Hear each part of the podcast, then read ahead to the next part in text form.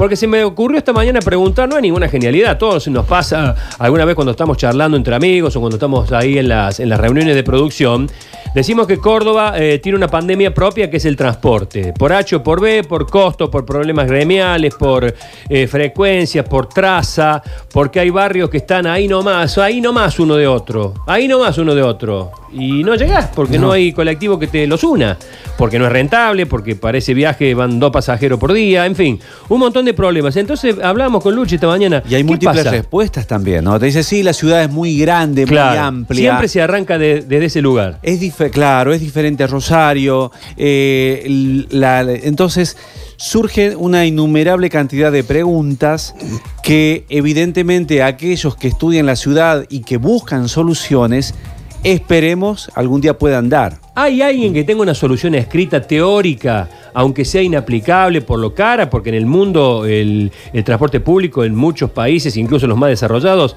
es este, subsidiado del Estado. ¿Por qué no le preguntamos al secretario general de la Universidad Nacional de Córdoba? Él fue decano de la Universidad de Ingeniería.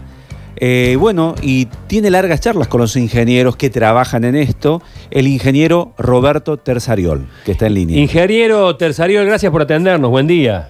Buen día, ¿cómo le va? Bueno, eh, la pregunta es muy, muy, digamos, eh, queremos hacerlo accesible a la gente porque es algo que se pregunta a la gente también. ¿Algún día Córdoba podrá solucionar su problema de transporte definitivamente? Eh, bueno, a ver, el, el transporte es un sistema y como todo sistema es complejo y no depende de sus factores internos, sino de un montón de factores externos que coadyuvan a eso. Por lo tanto, cuando uno dice el problema del transporte, muchas veces se refiere a cosas diferentes. ¿no es Bien, bien. Hay gente que cuando dice problema de transporte se refiere a que eh, no llega a su barrio, otro se refiere a que la tarifa es cara, otro se refiere a que no se cumplen con la frecuencia, otro se recumple, no, no son de calidad los vehículos que transporta, eh, el costo es excesivo, etcétera, etcétera. Si estamos ocupando mucha superficie en el terreno, si contaminamos. O sea, hay muchas variables. Evidentemente solucionar todas y para que todos estén conformes seguramente que no se va a dar nunca.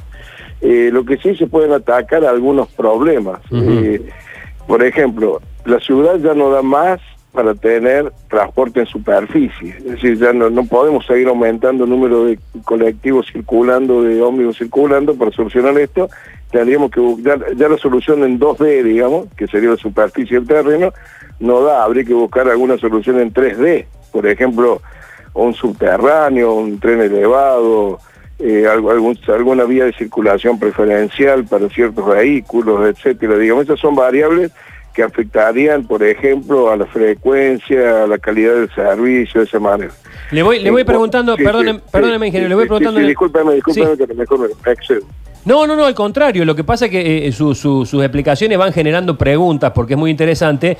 Y digo, eh, he oído otras veces la, idea del subterráneo, que sé que es una obra faraónica. Los trenes eh, por elevación es algo que funciona mucho en el mundo y mucho más económico. ¿Es rentable? ¿Es viable eso?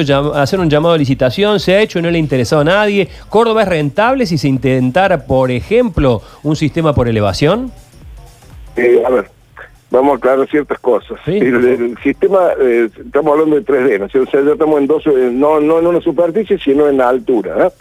Eh, los subterráneos son mucho más caros que un sistema, por ejemplo, de transporte aéreo. Eso es mucho más caro. Pero todos los lugares donde llega el subterráneo se revalorizan, o sea, aumentan su, su valor. Que llegue el subterráneo por Avenida Colón, todos los inmuebles de esa zona tienen un valor eh, intrínseco más alto. El ferrocarril elevado cuesta menos, pero todas las zonas que el ferrocarril elevado afecta bajan de valor, porque a nadie le interesa tener un, un tren que le pase por el primer piso Sí. o que todo o que todo el espacio que esté abajo de él eh, sea cubierto por ese por ese tren. Las estaciones de los trenes elevados son eh, grandes, casi como una cuadra de largo. Por lo tanto, toda esa zona pierde valor, todos los comercios que tienen. O sea, no es decir cuesta menos y ya soluciona el problema. Eh, hay que ver un montón de otras cosas que también cambian de valor. Eh, en realidad, en general, se trata de optar por sistemas subterráneos. Que garantizan eh, que no hay problemas con la intemperie, que garantizan mejor funcionamiento en este asunto de los, de los costos, digamos, de los precios de, de las viviendas, de los sectores abarcados, etcétera. Y sí, es factible hacerlo. En ningún lugar del mundo se hacen con los costos propios del sistema, o sea, siempre tienen algún subsidio estatal para construir este tipo de, transporte. Claro, ingeniero, ¿cómo le va? Luchi Bañez le saluda. Hola Luchi, ¿cómo le va? Esto, esto es mirando muy a futuro, me parece a mí. Eh, hoy el problema del transporte, usted lo ha, dicho, es complejo. Pero si vamos a la esencia del transporte, como dice la palabra transportar, hoy no lo puede hacer. Llevarnos al lugar de trabajo. Bueno, eh, eh, esto ya es una cuestión, digamos, coyuntural, o sea, lo que está pasando ahora. Lo que está pasando ahora es un problema que es de larga data, pero que ahora está acentuado, digamos, que es el problema tarifario, digamos. Eh, a nivel, digamos, en el mundo el, transporte es subsidiado. Para que tenga calidad, evidentemente ser subsidiado. Y en general, en los países que mejor calidad tiene el transporte, es absolutamente público. Es decir, son empresas estatales que tienen todo el sistema, tienen el, el, ómnibus, tienen también el subterráneo, tienen también un tren de, de, cercanía, tienen también eventualmente algún tren elevado, o sea, todo eso coadyuva que uno subsidia parte del otro y se van eh, intercalando, y son subsidiados por el Estado, porque en realidad el subsidio al transporte, a la gente a veces se equivoca y piensa que el subsidio al transporte es un subsidio al usuario, y en realidad es un subsidio a la sociedad porque imagínense los costos que tendrían nuestras empresas industriales, por ejemplo, si tuvieran que pagar al operario el salario para que pueda pagar el real costo del transporte. O sea, eh, es complicado. Además, hay subsidios de otro tipo. El, taxi, eh, aunque parezca que no, el taxi está subsidiado, porque el taxi no paga su vía digamos, la, la, la, la, calle se la pagó el vecino, digamos, al, al, taxista. Y el hecho de que haya un número limitado de taxis implica, en cierta medida, un subsidio, porque obliga a la gente a tomar ese número de taxis. Es decir, todo el sistema tiene eh, es complejo, como le decía, y todo tiene que estar vinculado uno con otro, y de alguna manera eh, tiene que haber algún subsidio estatal. Y cada vez que vamos avanzando en esto, ese subsidio estatal tiene que ser más importante. En Buenos Aires funciona el sistema porque tiene subsidios monstruosos. En el interior del país prácticamente no hay subsidios y el sistema está como está. Claro. O sea que empresas así como Coniferal, que, son empresas que se mantienen con esto, eh, no tienen como futuro, digamos. Eh. Y no, no tiene futuro en la medida de que todo tenga que ser tarifa, es decir, todo tenga que ser, perdón, toda la tarifa tenga que ser corte de boleto, digamos, si, si, si todo el porcentaje más grande de la tarifa viene de, vender pasajes, evidentemente el pasaje tendría que ser carísimo, la gente no lo podría pagar y posiblemente ya no sea rentable la empresa.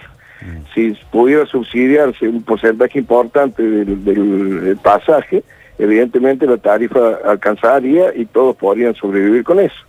Eh, lo que sí tiene que ser un sistema integral, eso sí, no podemos seguir teniendo sistemas parciales en los cuales uno se ocupa de esto, el otro se ocupa del otro, el, que se ocupa de uno no le importa lo que el otro, eso ya no tiene ningún sentido, ya es una ciudad grande, eh, suficientemente grande como para que todo sea un sistema integral, que todos colaboren con todos y todos cubran la demanda que el otro no está cubriendo, digamos. Eso seguro, digamos. Pero tiene, seguramente que tiene solución, pero vuelvo a repetir, por ejemplo, mire, le voy a decir, no tiene nada que ver con ser desarrollado o no, sino con las culturas propias. Por ejemplo, Estados Unidos, un país desarrollado, sin embargo, el transporte público en las ciudades, salvo Nueva York, Chicago, esas ciudades, el demás es un desastre, no, no es un transporte bueno. Y uno llega a todos lados, el, subterráneo es limitado, los, los servicios de, de colectivos son limitados. ¿Por qué? Porque la sociedad está pensada en tener autos. Entonces hay grandes avenidas, grandes autopistas, todo se mueve con autos. Europa no. Europa es un país que es una, una región que está pensada para el transporte público. Entonces, pero el transporte público europeo, por ejemplo, las ciudades, es todo estatal. Sí. No hay, no hay empresas privadas que traigan transporte público. Hay lugares mixtos, etcétera. O sea, la solución no es única, dependerá de cada lugar. Hay soluciones, evidentemente. No son soluciones eh, extremadamente económicas. Claro. Eh, son soluciones que requieren el aporte de todos y seguramente que va a haber algún algún sector que va a decir, bueno, yo no, yo no estoy tan beneficiado como otro. Claro. Encima, encima que tenemos problemas con el transporte, llegó el coronavirus. Anda ahí el. Y encima en este En momento sí. estamos con este problema que tenemos que reducir el uso del transporte. Ah, Y encima le pedimos a la empresa que con esa reducción de transporte tenga que seguir mantener. O sea, hoy lo escuchaba el intendente Gardora porque aparentemente han llegado a un acuerdo con UTA y, y con los empresarios para solucionar esto, afortunadamente, por lo menos coyunturalmente. Y decía, bueno, eh, antes las empresas pensaban en a ver cómo creo una empresa para ganar plata y en este momento están pensando a ver cómo subsisto hasta que esto pase, ¿no es cierto? Pero bueno, esto pasará seguramente. Bueno, ingeniero Tersariol, muy interesante, da para charlarlo largo y tendido, pero bueno, es, eh, el tiempo de la radio tiene sus límites y le agradecemos mucho este contacto. ¿eh? Discúlpeme si me, me Al contrario, al contrario, muy didáctico, muy didáctico. Gracias. hasta luego.